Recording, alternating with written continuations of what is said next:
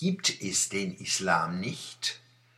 Seit den sexualisierten Machtkrawallen an Neujahr in Köln, Hamburg und anderswo und den unablässigen Anschlägen vielerorts auf der Welt wird über Gründe für islamistischen Terror gestritten. Muslime nehmen an diesem Streit teil. Wenn ein Diskutant einen Satz beginnt mit der Islam, wird er von ihnen scharf belehrt. Den Islam gibt es nicht. Das wirkt. Eine Frage, ein Argument ist vom Tisch. Das Selbstbewusstsein muslimischer Diskussionsteilnehmer lebt davon, dass Nichtmuslime wenig über den Islam wissen.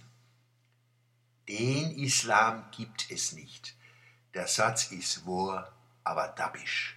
Natürlich gibt es den Islam nicht, wie es das Christentum, das Judentum, den Buddhismus, den Hinduismus nicht gibt. Auch den Menschen gibt es nicht, nicht die Frau, den Mann, das Kind. Es gibt das Meer nicht und nicht den Wind. Differenz ist eine Grundeigenschaft der Realität. Dennoch können wir keinen Gedanken fassen und keine Diskussion führen, ohne umfassende Begriffe zu verwenden. Realität weist nicht nur Unterschiede auf, sondern ebenso Übereinstimmung, Verwandtschaft, Identität. Auf den Islam, die Islame angewandt, Gemeinsamkeiten zwischen den sich bekämpfenden Schiiten und Sunniten sind viel größer als ihre Unterschiede. Wenn wir andere Religionen wie die Christentümer, Judentümer, Buddhismen, Hinduismen hinzuziehen, finden wir viele Schnittmengen zwischen allen. Sie bilden Grundlagen für Menschen, die Geist, Mut und Lebenskraft dem interreligiösen Dialog widmen. Heute müssen wir aber ernüchtert erkennen, Gemeinsamkeiten bergen nicht unbedingt die Bereitschaft zu Versöhnung, Humanisierung, gemeinsamer Emanzipation und Aufklärung.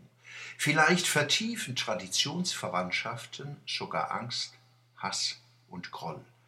Dass Katholiken und Protestanten 500 Jahre brauchen, um ihre offenkundigen Übereinstimmungen zuzugeben, und zur friedlichen Ökumene zu finden, ist furchterregend.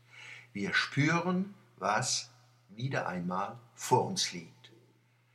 Von Muslimen müssen wir erwarten, sich ebenfalls der dunklen Materie und Energie in ihren Glaubenstraditionen zu stellen, statt Kritiker auszugrenzen und Zusammenhänge zu leugnen. Juden, Christen, Muslime, ja alle Gläubigen müssen erkennen, dass Glaube keine Gewissheit bietet. Glauben heißt sich etwas vorstellen, etwas gemeinsam konstruieren. Gott ist Idee, Religionen sind Erzählungen. Daraus wächst der Anspruch auf Toleranz und Religionsfreiheit. Gläubige, die ihre Religion für die absolut wahre halten, können nicht wirklich tolerant sein und Religionsfreiheit gewähren. Sie missbrauchen die Toleranz der anderen. Wo Gottes Herrschaft errichtet wird, gehen Demokratie und Rechtsstaat unter.